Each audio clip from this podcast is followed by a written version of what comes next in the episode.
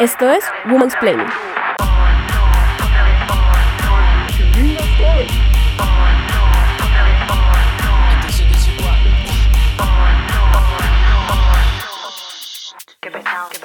La revista Soho anunció que la portada de la revista del mes de marzo 2018 se pronunciará en contra del acoso. La revista, que desde 1999 se ha anunciado como una publicación solo para hombres, una versión de Playboy criolla en donde se han desnudado cientos de modelos y personalidades colombianas, muestra en su portada de mes de marzo a dos modelos jóvenes desnudas abrazadas por la espalda.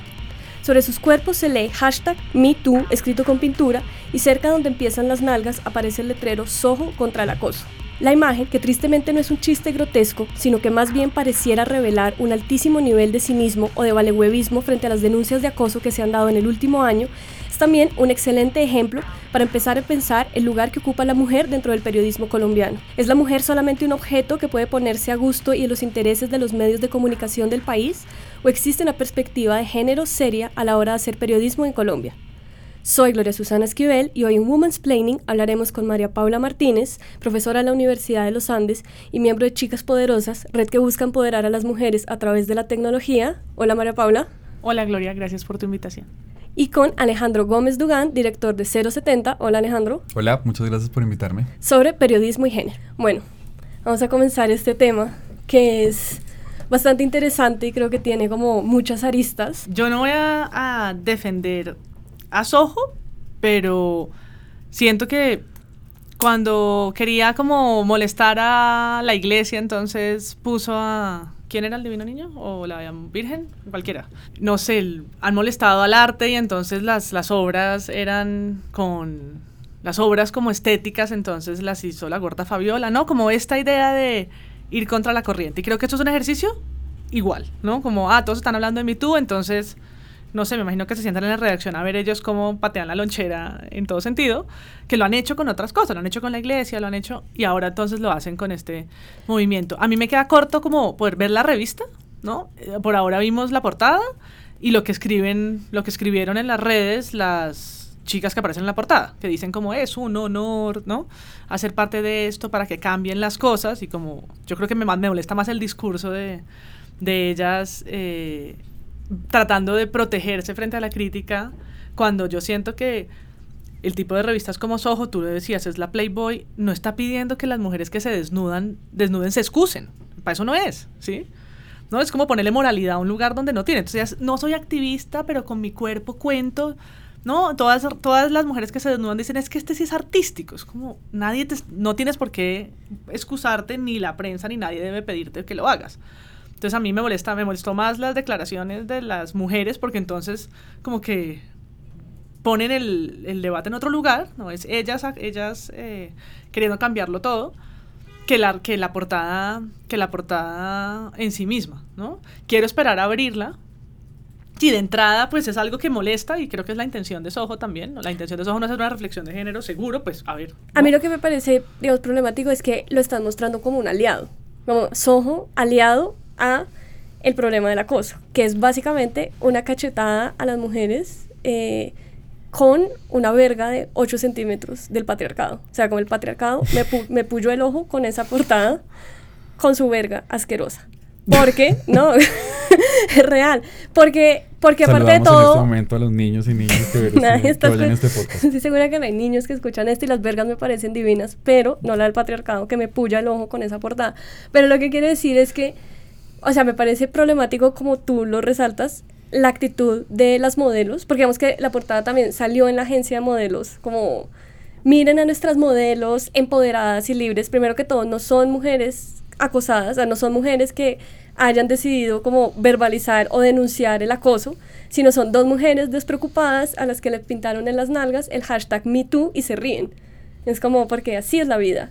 Cuando me quito la ropa, me deseas, pero es gusto mío. Y es como, o sea, una banalización muy fuerte. Y no me, o sea, siento que si Soho tenía ese lugar, que es el que, el que nombra María Paula, como de ir en contra de la corriente y en ser como un lugar contestatario, podría haber hecho esto de una manera mucho más inteligente, mucho más creativa, que poniendo estas dos modelos que no sabemos si fueron acosadas o no, a que sean la material de paja de un montón de hombres. Entonces, digamos que realmente me parece desafortunado y que todo lo vendan en el empaque del aliado y en este empaque el feminismo pop, porque ahora todos somos feministas y me parece espectacular y la palabra del año es feminista y cuando es el Día de la Mujer regala orgasmos en vez de rosas y es como, por favor. O sea... Sí, yo, yo, no, yo no sé si, si Soho se venda como aliado, yo de verdad que hace rato que no la, no la leo. Eh, yo me acuerdo muchas veces a Daniel decir como eh, hablar pues sobre las mujeres, le preguntaban mucho a Daniel Samper por, por la revista y no sé qué, siempre respondía, nosotros nunca pagamos a las modelos, ¿no? Y está, eh, son mujeres en pelota con buenas plumas, bueno, toda esta como construcción. Eh, desde hace unos años que Soho ha cambiado tanto, no, no le sigo tanto la pista.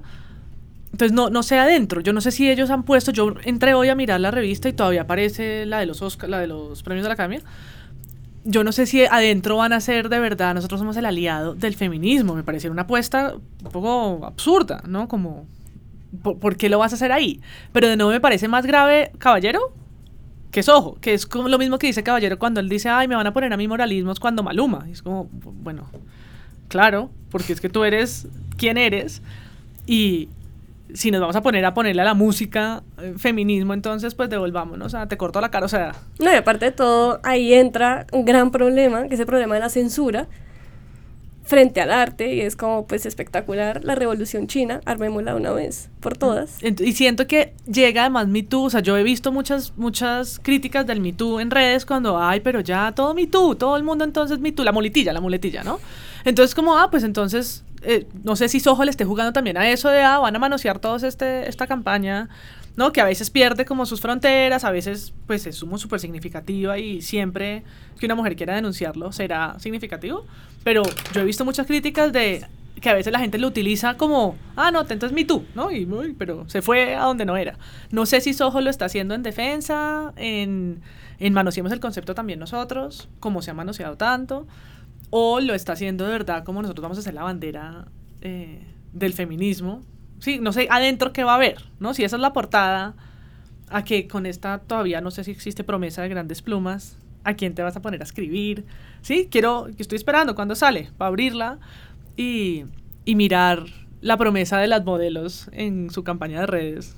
¿Cuál es, no? Realmente. Y un poco también, como con lo que hablabas antes, con el Me Too eh, gringo, porque es un movimiento gringo, que de hecho comenzó con una mujer afroamericana, que fue la primera en sacar esto en Me Too, y luego se extrapoló a trabajadoras migrantes en Estados Unidos que sufren violencia sexual básicamente todos los días de su vida, y luego se blanqueó a las actrices de Hollywood, pero también a mí siempre me pareció muy interesante cómo ese Me Too nunca llegó a el entretenimiento colombiano. O sea, no hay mujer más manoseada, acosada, vejada y cuyo cuerpo ha sido intervenido, porque todas las actrices para ser famosas en Colombia necesitan ponerse 80 kilos de tetas. No existe en un país una violencia más clara que esa y no ha habido una sola actriz que haya dicho, oigan, a mí me pasó esto. ¿Sí? O sea, como que es un tema cuando es gringo, cuando se traduce a Me Too, un poco, digamos que el movimiento hacia Latinoamérica se ha pasado al eh, ni una menos, que es hacia la violencia eh, más física, digamos, al feminicidio, pero hacia la violencia simbólica o hasta este tipo de cosas ni siquiera se huele en, en Colombia. Y una vez más lo que tú dices, o sea, son espacios que han sido completamente silenciados a la mujer, que la mujer no se siente en confianza de decir que le pasó esto, que la mujer ni siquiera reflexiona si ese mamita que dicen porque es problemático, entonces digamos que, que en ese sentido sigue siendo como un lugar que falta, ¿no? Como sigue faltando ese lugar de reflexión y de por lo menos llegar a la idea de pensar como, ah, tal vez a mí me pasó esto. Sí, yo creo que el, coletazo del Me Too gringo acá fue Claudia Morales. Sí, ella no le llaman Me Too, pero pues fue en el marco de y yo sé que no es un, no es un ejemplo de, la farándula, porque entonces estoy volviendo a Claudia Farándula, pero pues casi sí, ¿sí? Porque una cosa en redes, está hablando de algún poderoso que no sabemos cuál es, ¿no? Y es lo mismo que, que, en, que en otros, que en los escenarios gringos. A mí me hace falta el de la farándula, el periodismo, los medios y la industria, las industrias culturales, Y me hace falta también el de los empresarios, por ejemplo, como que ahora hay un dominó de este escándalo con Oxfam, por ejemplo, que es vergonzoso, ¿no? De acoso, ¿no? Las personas que, que, las, que están eh, cayendo de sus puestos por acoso. ¿En Colombia pasará eso? O sea, de nuevo, es como no es la justicia, que ya no puedo poner, no puedo poner una denuncia cuatro años después, pero hay un costo, hay un costo como el House of Cards que se quedó sin su temporada y perdió, o no hay ningún costo y nadie está, no nos toquemos por ahí eh, todavía.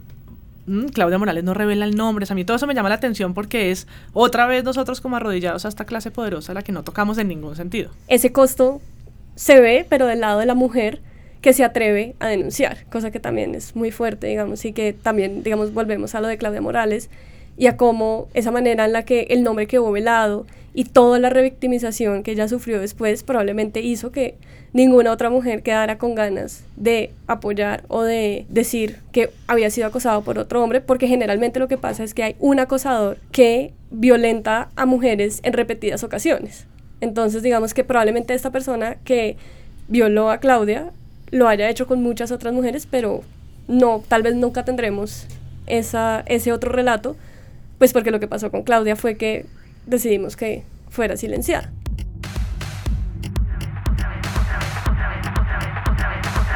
Esto es Woman's Planning. Creo que uno de los lugares más interesantes para comenzar esta discusión es si existe el periodismo con perspectiva de género en el país. ¿Qué quiere decir perspectiva de género? Es como que haya por fuera de las columnas de opinión de feministas historias que intenten mostrar las problemáticas de la mujer y problemáticas de género. Por ejemplo, siento que en Colombia encontramos muchísimas historias en donde hay protagonistas trans, pero finalmente el ángulo de la historia es el trans por el trans, ¿no? O eh, lo exótico de ser trans, pero que realmente no se busca como indagar en todas las problemáticas que giran en torno a estas subjetividades. Quisiera que primero ustedes me comenzáramos a hablar con eso. ¿Cómo ustedes creen que hay periodismo o que se hace periodismo con perspectiva de género en Colombia? Eh, yo creo que no, pero también eh, me acuerdo como de un meme eh, que alguna vez vi que decía, no, no es perspectiva de género, las mujeres son la mitad de la humanidad, o más de la mitad de la humanidad, porque en teoría somos más mujeres que hombres en el mundo. Entonces es que estemos hablando de esa otra mitad, es decir, hablar de mujeres no quiere decir que tenga que ser como una categoría exotizada de lo que es ser mujer o lo que significa el género. Yo creo que está muy desdibujada el concepto en el espectador, que creo que es tal vez el medio que más me molesta, tienen una categoría que se llama mujer en las secciones. Y cuando uno hace clic es la revista Cromos y está llena como de estas noticias de color eh, rápidas, de la dieta del momento, la moda, el peso, el acné, el embarazo feliz, ¿no? Como la maternidad, los gustos de compras y, eh, qué sé yo, la ropa. Eh, y el, y el resto pues no sabe dónde ubicar esto, ¿no? Entonces creo que sí estamos frente a un momento en el que se hablan de más cuestiones de género y eso me parece que es genial, ¿no? Como que se reflexione un poco más acerca de la violencia, que es tal vez el punto más significativo y más visible en los medios, pero también se trata como por ser políticamente correctos, de entonces hay que hacer las historias de las candidatas mujeres, hay que, ¿no? Y se busca, que me parece que está el ejercicio empezando a funcionar en términos de mostrar esa otra mitad de la población. Es decir, antes todo era, y no el periodismo, sino los campos estaba, estaban tan llenos de hombres que pues, ¿no? Cubrir las elecciones pues era cubrir hombres, cubrir las elecciones presidenciales. Hoy pues cubrir las elecciones, ¿no? Eh, estuvo Claudia López, ahora está Marta Lucía, o sea, ahí hay, ahora hay más mujeres, entonces ahora hay más cosas que hablar de género. Y Alejandro, ¿tú qué crees? Pues yo digamos, estoy de acuerdo en una cosa y es que muchas de esas voces feministas, que son cada vez más importantes además, están todavía en el periodismo de opinión o periodismo de análisis, pero que falta un ejercicio, digamos, como más estructural de parte de todos los medios de incluir ese, ese ángulo de género, ese ángulo feminista dentro de reportajes que apelen, digamos, como a agendas más sociales y más políticas. Es decir, no es simplemente enunciar los asuntos, que igual es súper importante, sino también eh, explorar eh, las historias reales, ¿no? Como ir y en perspectiva de género y en perspectiva feminista, cubrir, por ejemplo, la explotación sexual de, niñas en Colombia, que es un asunto gravísimo, o por ejemplo, cubrir temas como el embarazo, el embarazo temprano o, los matrimonios tempranos, por ejemplo. Y si, por ejemplo, tú hablabas del, caso de las mujeres trans, eh, pues ahí el tema es aún más complejo. Eh, creo que no solo para el periodismo, incluso dentro, dentro de las, digamos, dentro del activismo LGBTI, la población trans se siente también mal representada o incluso no representada. Eh, hay personas como, Mati, como Matilda González que, se ha quejado de esto y que, digamos, que hablan continuamente de cómo incluso dentro de, dentro de los mundos especializados del, activismo LGBTI, pues la T de la sigla sigue estando mal representada. Y es muy difícil, digamos, es, es algo que, que, se irá trabajando poco a poco, pero desafortunadamente si seguimos hablando, por ejemplo, de población trans, siguen siendo las mismas dos o tres historias, que es o candidata y trans, eh, que digamos, yo creo que hay que hacer una diferenciación muy clara entre, entre candidatos, si, si, hablamos de políticos, por ejemplo, hay una diferencia muy clara entre qué es un candidato abiertamente homosexual o LGBTI y un candidato LGBTI. Es decir, hay, hay candidatos que pueden ser abiertamente homosexuales, pero cuya agenda no es necesariamente la lucha por los derechos LGBTI, sino otras igual de importantes, así como hay otras eh, que, digamos, que sí tienen como bandera y como agenda política la defensa de, de, de los pedidos de su, de su comunidad. Entonces creo que es un tema complejo, no solo en el periodismo. Ahora, hay otro tema más importante sobre esa, digamos, como ese ángulo de género, esa perspectiva de género, que no es solo de temas, sino de lenguaje, que creo que es algo que no, digamos, no quisiera adelantarme porque sé que es algo que vamos a hablar, pero es algo que se hace muy mal en los medios, ¿no? tenemos cero, los periodistas tenemos cero visión de género a la hora de escribir, de titular, de incluir mujeres en nuestros, en nuestros artículos y ejercemos también violencia desde, ese, desde esos campos. Claro, digamos que por un lado yo siento que pasa eso que María Paula dice, y es que los medios más tradicionales ponen esta idea de la mujer o el homosexual o el trans como la nota exótica o la nota rara, ¿no? Como un poco como esta típica cosa que uno le enseñan en cuando uno está en primer semestre de comunicación social o primer semestre de periodismo, como vaya y busque una historia exótica, ¿no? Entonces, como no, las tribus urbanas, no, eh, no sé, los fantasmas de la Candelaria. Y ahora entonces en los medios se reproduce un poco esta idea de lo exótico como la candidata que aparte de todo es transexual. ¿Pueden creerlo? Un transexual en la política o eh, la típica de siempre, ¿no? La escritora mujer, pueden creerlo, ejerce su voto y además de todo aprendió a leer y a escribir. ¿Cómo puede ser esto posible? O sea, nadie lo puede creer.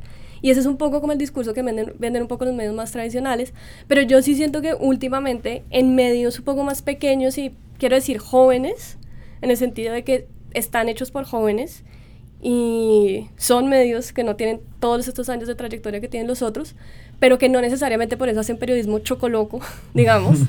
Eh, he visto que también han comenzado a incorporar temas de género que me parece súper interesante. Por ejemplo, en Pacifista, hace una semana salió una historia de mujeres en el campo, ¿no? Como cinco líderes campesinas. Era un perfil muy, muy interesante, muy completo de estas mujeres. Eh, digamos también, acabo de ver otra crónica bastante extensa sobre ser niña trans eh, de la comunidad en Berra.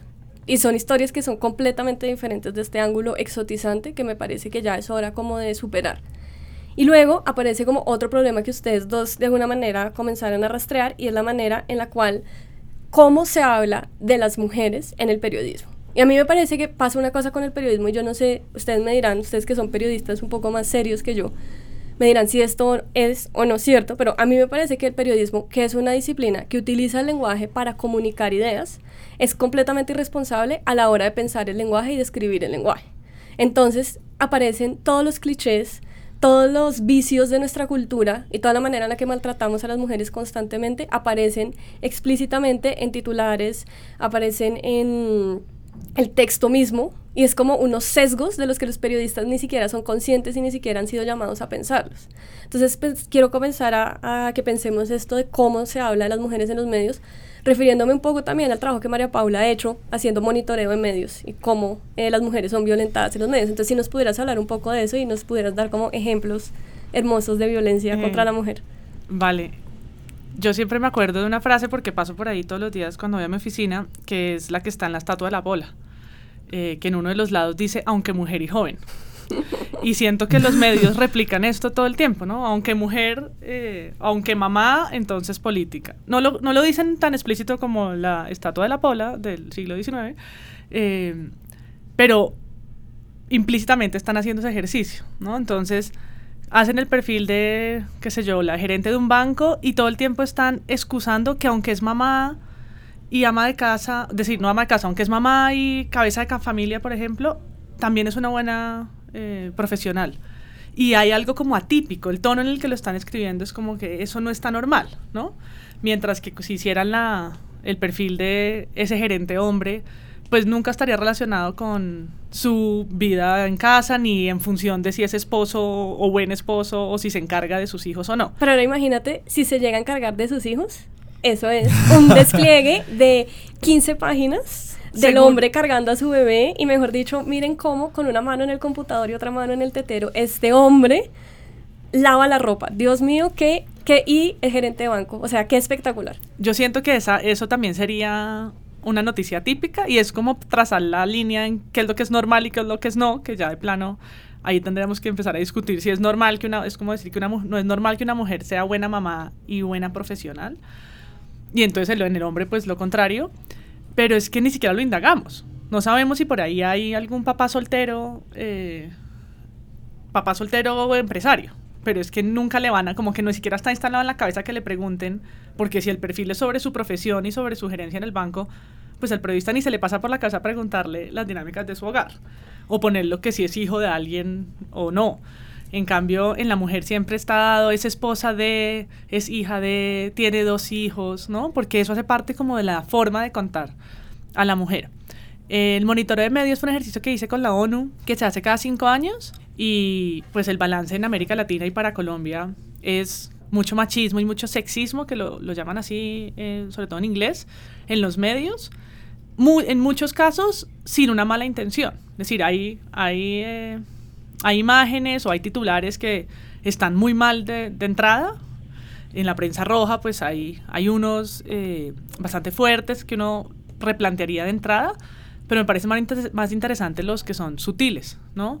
Entonces, muchas, muchas notas, por ejemplo, de violación a niñas la persona que la viola es, por ejemplo, no sé, me recuerdo una, una noticia en una localidad en Bogotá que hablaban de una pareja, de una persona que tenía cincuenta y pico de años y una niña de 13.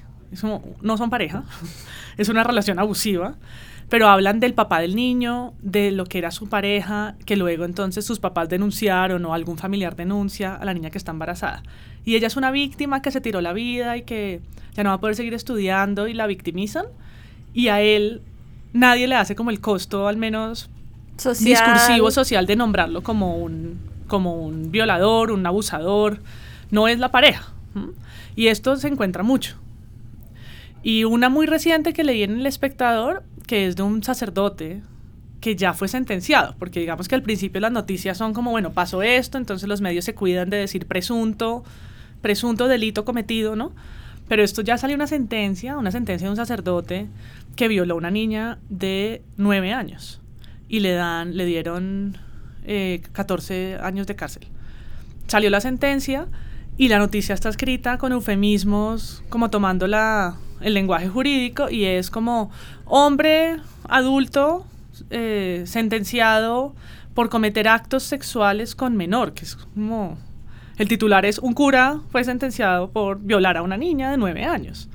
Y en, la, la palabra violación no aparece, la palabra niña aparece muy poco, dicen menor, menor, menor, cuando es una niña de nueve años.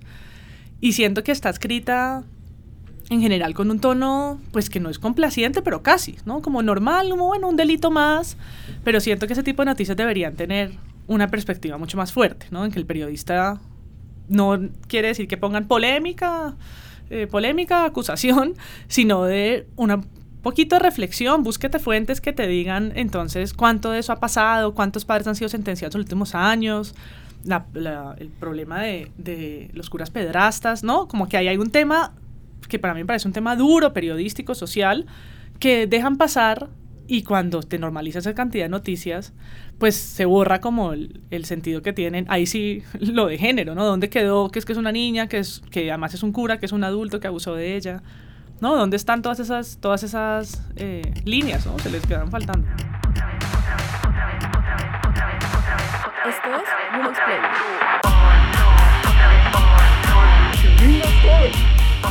Eh, esto también lo mencionas tú en una columna de 070, que haces un análisis de esta columna que fue muy polémica de Antonio Caballero, en donde él decía pues que el machismo y el feminismo básicamente eran la misma cosa, mostrando una ignorancia enorme frente a lo que es un movimiento social y un vicio cultural.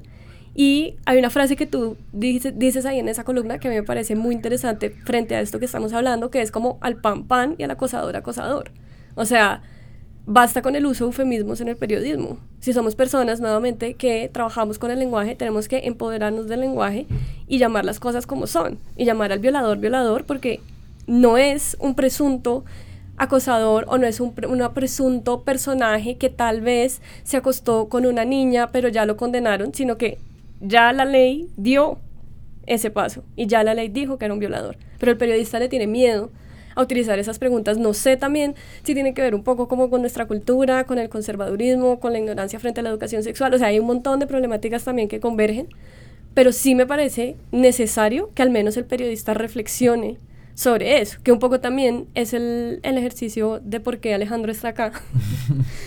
eh, que me, me parecía interesante también como que estuviera un hombre, director de un medio, editor y que ha trabajado como periodista, porque es un hombre que se ha puesto en la tarea consciente de ver y examinar sus propios sesgos y sus propios vicios machistas y empoderar también a su grupo de, pequeños redactores jóvenes que son pues, casi todos estudiantes de la maestría de los Andes de periodismo, para que se cambie un poco esto, ¿no? O sea, como que si yo soy periodista, mis artículos y mis reportajes no están ya escritos, los estoy escribiendo en un presente en donde puedo reflexionar y donde puedo darle a las palabras que estoy usando un significado, o sea, no son gratuitas y esos lugares comunes y esos presuntos actos sexuales indebidos realmente tienen que desaparecer cuando ya lo que yo estoy haciendo es una labor social, es una labor de denuncia.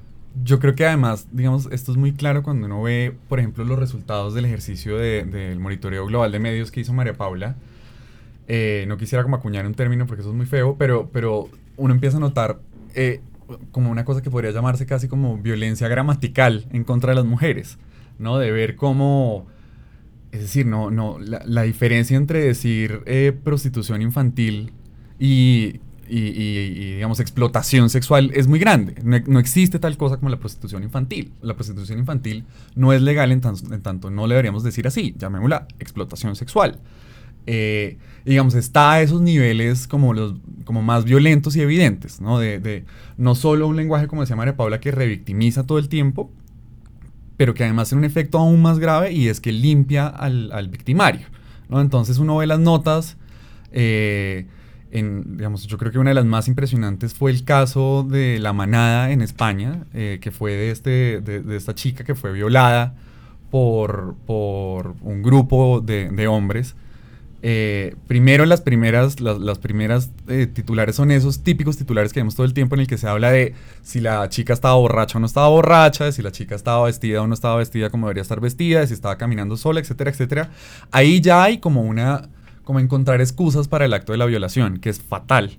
Eh, pero este caso en particular tiene otra, otra arista aún más perversa, y es que el seguimiento a la noticia es que luego de que la chica hace la denuncia, un, un periódico tomó una foto de ella tomándose una cerveza en un restaurante, digamos, siguiendo con su vida adelante, eh, y la reacción de los medios fue acusarla de cómo podía ser que esta mujer podía estar ya tranquila viviendo con su vida. ¿no? Es como, es, es, es, un acto continuo de violencia gramatical hacia las mujeres y de cómo a veces por mala leche, pero a veces también por brutalidad editorial, eh, sacamos titulares todo el tiempo que son profundamente violentos contra las mujeres. Eso a un nivel, digamos, como el evidente. Y luego llega otros tipos de violencias un poco más soterradas, pero no menos graves, como la manera en la que, por ejemplo, incluimos eh, a las mujeres en nuestras notas. Entonces las mujeres, si uno lo revisa, y creo que eh, María Paula puede tener como esto muy claro después del monitoreo de medios, de cómo las mujeres casi siempre se introducen en las notas en relación a su estatus matrimonial. Entonces, si, si, si, si, la, si la esposa de, un alcalde es corrupta, no dicen la señora nombre y apellido es corrupta, dicen la esposa del alcalde no sé dónde es corrupta. Es como tiene nombre y tiene, y tiene apellido. O como, por ejemplo, cuando se habla de Santos, Petro y Uribe, se dice Santos, Petro y Uribe, pero cuando se habla de Angélica Lozano, de Claudia López, dicen Claudia y dicen Angélica. Entonces, definitivamente no hay un mismo trato a nivel de lenguaje sobre eso. Entonces, estamos en dos esferas en las que, por un lado, estamos normalizando un nivel secundario de la mujer dentro de, nuestras notas y dentro de nuestra sociedad, sino en otro nivel más urgente y es de, de revictimizarlas pero además de limpiar el nombre de los victimarios y decir como, bueno, no, pero es que estaba borracha en minifalda por la noche caminando, un poco se la buscó. Eh, y una vez más creo que me adelanto algo, pero es curioso que esto ocurra dentro del periodismo, porque es que el periodismo justamente lo que queremos es, yo creo que uno quiere ser reporteros para cambiar un poquito el mundo en la medida de lo posible y, dejarlo mejor de lo que uno lo encontró, y yo sé que es, es una cosa muy romántica, pero al final es lo que queremos y uno pensaría que el periodismo pues está mucho más cercano a una visión de derechos humanos, de igualdad, de equidad, de, de, digamos, de, una agenda mucho más liberal. Y sin embargo, pues todo el tiempo en nuestras notas hacemos eso. Y lo más grave aún es que lo empezamos a normalizar. Ese tipo de acosos y ese tipo de violencia se empiezan a normalizar también dentro de los espacios de trabajo. Yo quisiera, para cerrar esta parte, digamos, además decir que el trabajo que está haciendo Ginette Bedoya con su iniciativa No es hora de callar es clave eh, yo creo que es la, digamos, como la única iniciativa en Colombia que de manera sistemática está trabajando con salas de redacción para cambiarle el chip a los periodistas y pues particularmente a los periodistas machirulos y varoncitos que no nos damos cuenta de las burradas que, que cometemos todos los días. Eh, y, lo que hace Ginette eh, y, y, todo su equipo pues es súper valioso, ¿no? De empezar a decir a los periodistas, piénsese el poder que usted tiene y el daño que puede producir con sus titulares y con sus notas. Yo me voy a volver a esto que decías de la columna de Antonio Caballero y el lenguaje.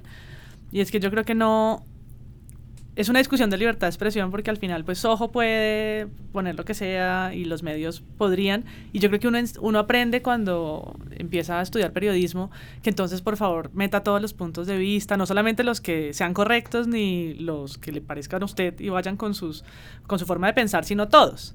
Entonces como que bajo esa escuela pues entonces meter a el discurso machista pues es válido porque es la contraparte del otro e incluir a quienes piensan diferente también porque entonces si no, esa nota no está equilibrada, ¿no?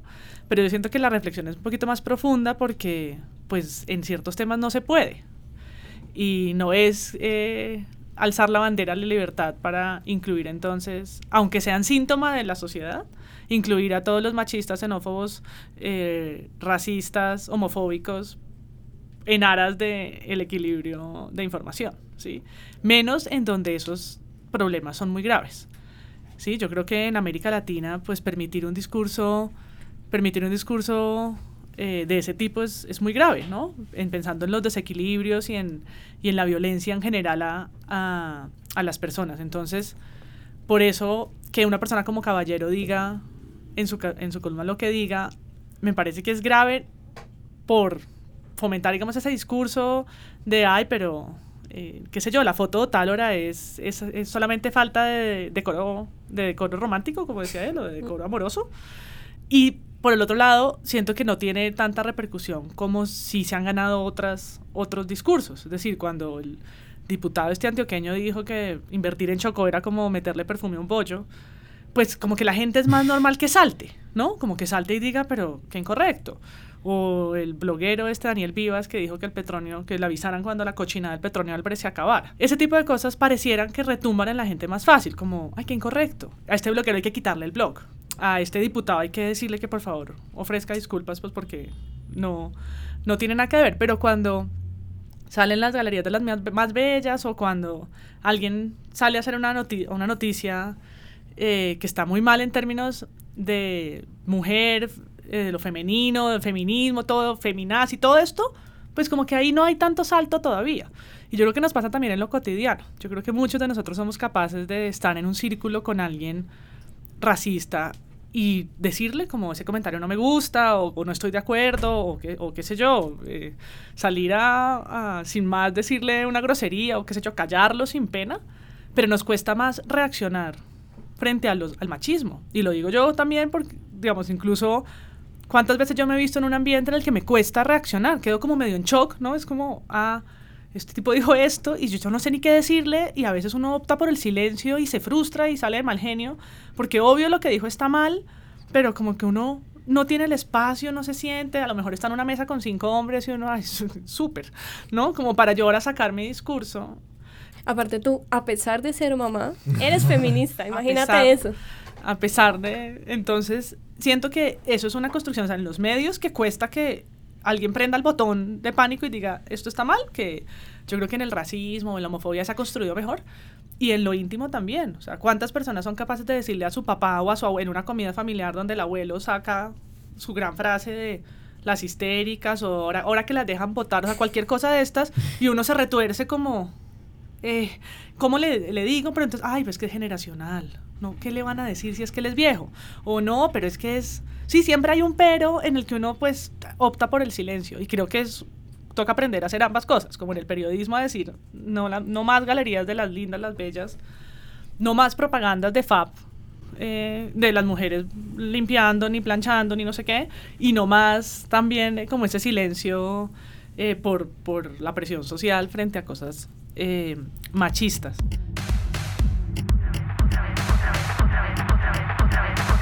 Esto es Woman's Planning.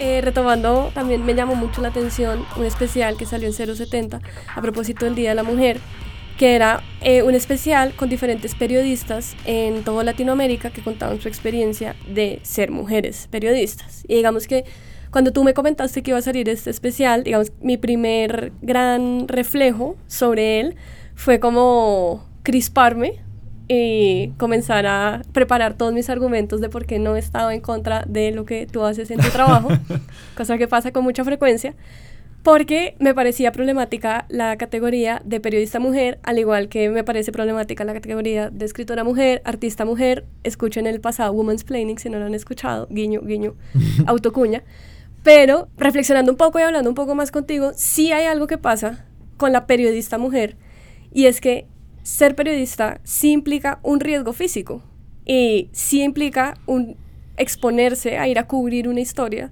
en donde te pueden violentar, te puedes, puedes ser víctima de abuso sexual, eh, puedes ser víctima de un montón de violencia contra la mujer mientras estás ejerciendo tu trabajo. Digamos que eso sí sucede y hay casos eh, documentados, denunciados, etcétera, etcétera, etcétera. Entonces quisiera que habláramos un poco más de eso, ¿no? Como de la idea de la periodista mujer, eh, digamos en ese sentido, en el sentido de que es un trabajo mucho más físico, en donde sí hay otras aristas frente a, a ese problema. Y eh, también me interesaría que hablaras un poco sobre estos testimonios que viste de las periodistas en Latinoamérica, ¿no? Porque también pasa esto, ¿no? Como ser periodista mujer en Estados Unidos es muy diferente a ser periodista mujer en El Salvador. ¿Sí? Entonces, como que, no sé, creo que nos hables un poco más de eso. Bueno, yo aprovecho además para decir que Gloria es oficialmente la consejera y editora de temas de género de 070. Yo siempre trato de conversar con ella sobre esos temas porque confío mucho en su criterio. Y porque siempre te va a pelear. Y porque siempre me va a pelear, exacto. Siempre me va a discutir y de esas peleas siempre termina saliendo algo mucho mejor que la idea inicial que teníamos. Eh, sí, digamos, eh, a propósito del 8M queríamos hacer una nota eh, sobre mujeres. 070, digamos, además de tener un ángulo de género, pues tiene un ángulo sobre periodismo y tratamos muchos temas de periodismo. Entonces, pues los quisimos cruzar y pensamos en esto, pedirle a periodistas de toda la región y de todo el continente que nos contaran sobre los retos de ser mujer y periodista. Digamos, ahí yo no sé si, si, sea una victoria chica o grande, pero digamos, algo que, que, tratamos de hacer el especial es nunca usar el término mujer periodista, sino periodista y mujer, ¿no? Como que no, no es que sea una categoría plena, sino que es una condición. Es triste realmente ver eso. Yo creo que el periodismo es de los oficios donde, donde la mujer está más expuesta a formas de violencia tipificadas. Es decir, un periodista hombre no está expuesto a ser violado, a ser acosado sexualmente, que es algo que ha ocurrido una y otra vez. Eh, en Colombia tenemos el caso de Ginette Bedoya, en México está el de Lidia Cacho eh, y muchísimos otros, ¿no? O sea, son, son, es claro que el hombre, digamos, siempre se va a usar en contra de la mujer la violencia sexual como una forma de aniquilar a una persona. Eh, es un acto tan violento como, como la amenaza, como el asesinato y como el atentado. Y hay otras formas, ¿no? La manera en la que las fuentes también tienen esta relación completamente agresiva y violenta con las mujeres de, niña, usted mejor vayas a cubrir este tipo de cosas, o niña, mire tal cosa. Y, plantea un dilema muy grande para, los directores de medios y para los redactores y es cómo protegen a sus periodistas, pero sin discriminarlas, sin, sin, sin, negarles la oportunidad y el derecho de contar y de cubrir una historia. Con respecto al especial, digamos, fue, fue un resultado bien interesante. Hablamos con ocho países diferentes, El Salvador, estuvo Guatemala, estuvo Argentina, eh, Venezuela, bueno, en fin, como una muestra bastante interesante de todo el continente.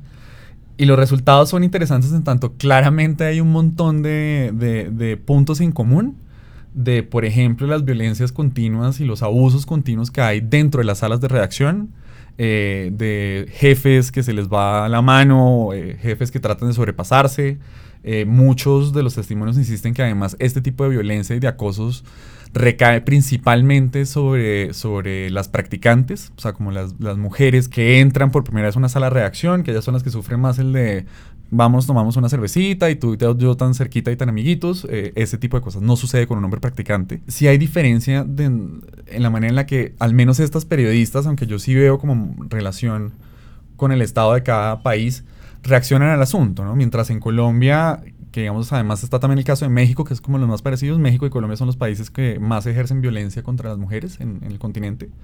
El asunto en Colombia pues es urgente. Están violando a nuestros periodistas, están, digamos, está el caso de, de, Claudia Morales, a quien, digamos, hace esta confesión valiente que hizo y la reacción de todos los medios es acusarla de puta, de quién sabe qué estaba haciendo, de por qué tan, tan gallina usted no dice el nombre, etcétera, etcétera. Y hay un proceso de revictimización violento no, no digamos, no, no una discusión de ideas, de una victimización violenta y de un bullying violento en redes. Eh, es, el, ejercicio es bien interesante, está publicado en 070, no puedo resumirlos todos, pero, pero yo creo que es una muestra bien interesante de cómo sí hay muchísimos puntos en común con diferentes agravantes en diferentes países.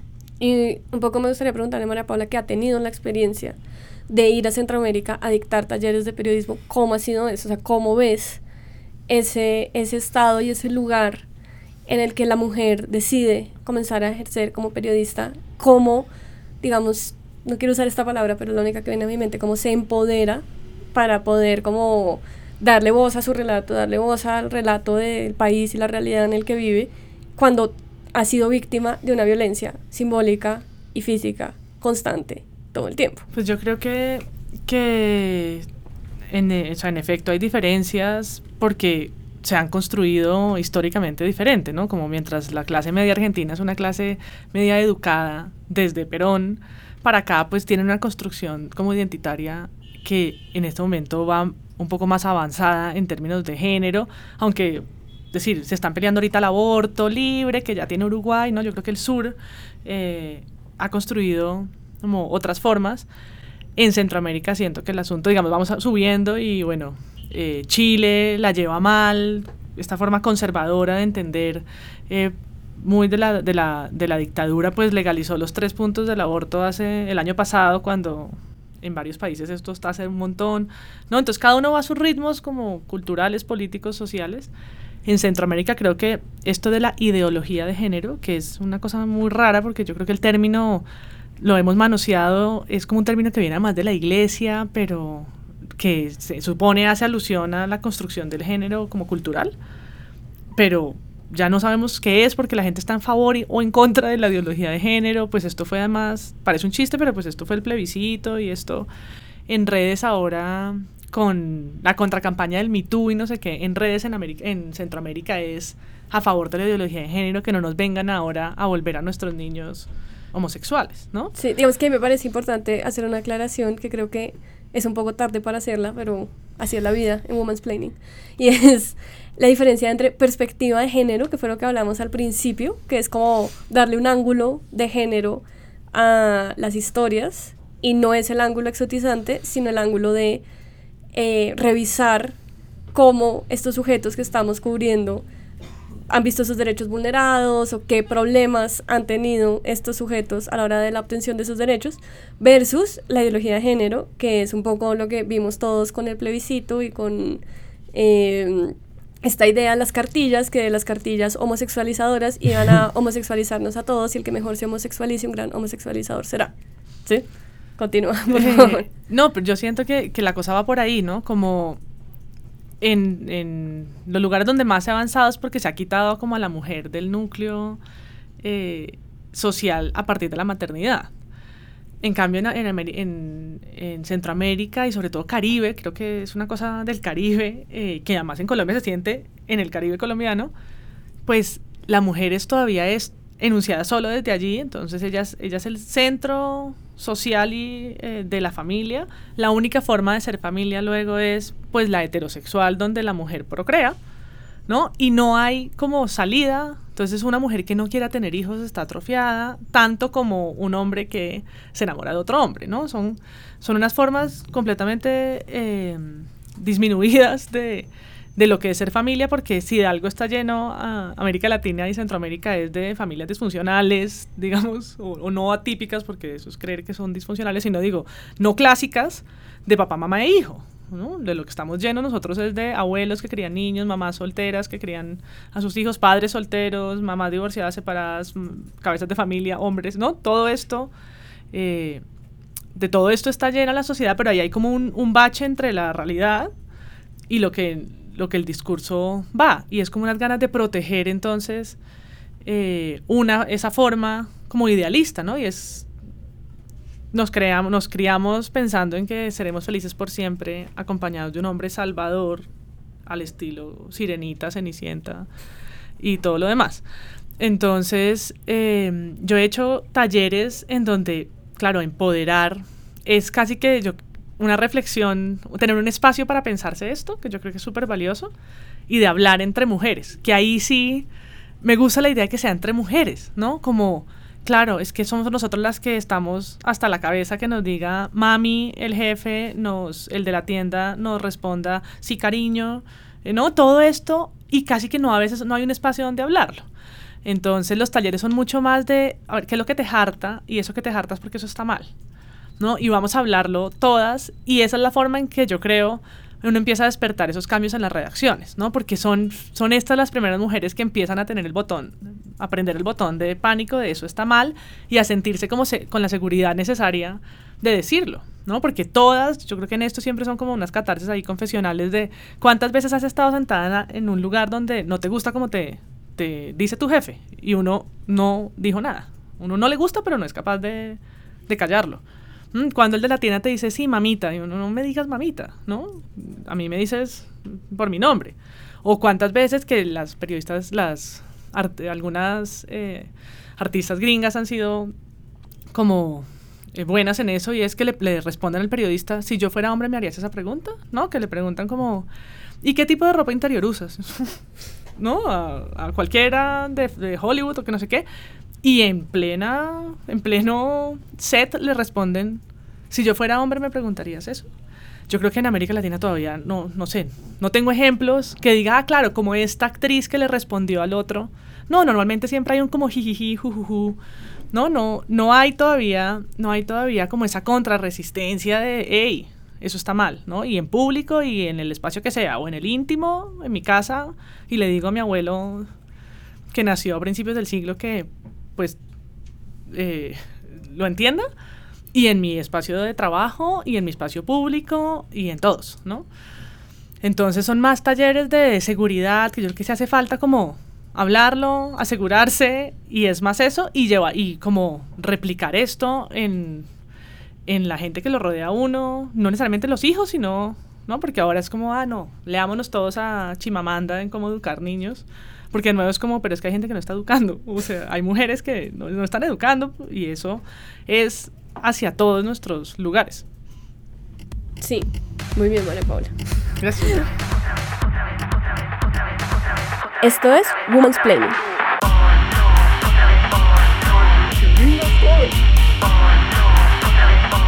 En esta conversación hablamos de acoso, hablamos de MeToo, hablamos de malas prácticas en periodismo, hablamos de un montón de cosas y yo sé que estoy confundiendo peras con manzanas, pero no me importa porque es mi podcast. Y bueno, esto fue Women's Planning, llegando a ninguna conclusión una vez más. Muchas gracias a mis invitados, Alejandro, María Paula, por venir a intentar hablar un rato y pensar un rato sobre el lugar de la mujer en el periodismo en Colombia. Y nada, sugerencias, comentarios, madrazos no, no me gustan eso no. no sé, temas que quieran proponer, invitados y demás, eh, por favor, coméntenos en nuestros lugar de comentarios, que siempre hay, me imagino, porque esto es internet. Y nada. Muchísimas gracias. Gracias a ti.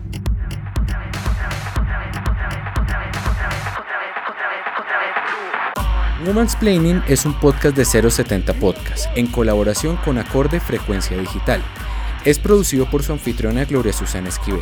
Este podcast fue hecho en colaboración con María Elvira Espinosa, directora de arte de 070 Podcast, la música de Gabriela Navas y la dirección y edición general de Sebastián Payán.